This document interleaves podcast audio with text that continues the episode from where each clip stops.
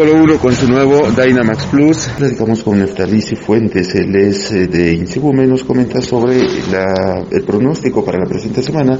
Esto, pues, en el tema de lluvias también, eh, ¿qué pronóstico se tiene? Claro que sí, bueno, para lo que eh, va del inicio de esta semana, pues hemos presentado lo que es una disminución en lo que son las lluvias, ¿verdad?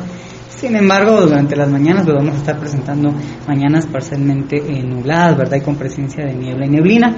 Este, esperamos que para el día jueves se pueda generar un incremento de estas lluvias, ¿verdad? No descartamos que en cualquier momento se pueda llegar a precipitaciones altas y que podamos llegar a tener inundaciones, ¿verdad?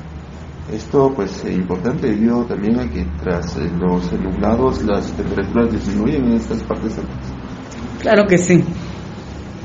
Claro que sí, este, el, los cielos parcialmente nublados pues generan que las temperaturas puedan descender, ¿verdad? Hemos estado presentando temperaturas mínimas entre 8 y 10 grados y máximas de eh, 23 a 24 grados. Esto pues eh, también llamado a la población para estar bien abrigados y pues eh, eh, específicamente en horas de tarde y noche.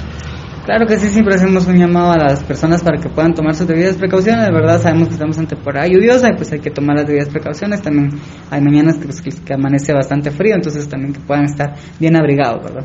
En cuanto a um, huracanes, ¿no se tiene. De momento no tenemos eh, seguimiento de ningún eh, huracán, de ninguna tormenta, de ningún eh, na, ninguna zona de baja presión, ¿verdad? Lo que sí vamos a estar eh, presentando en el transcurso de estas semanas que se puede incrementar un poquito la presión, pero es algo que todavía habría que ampliar más adelante. Vine revisar y tener precaución en la carretera al viajar.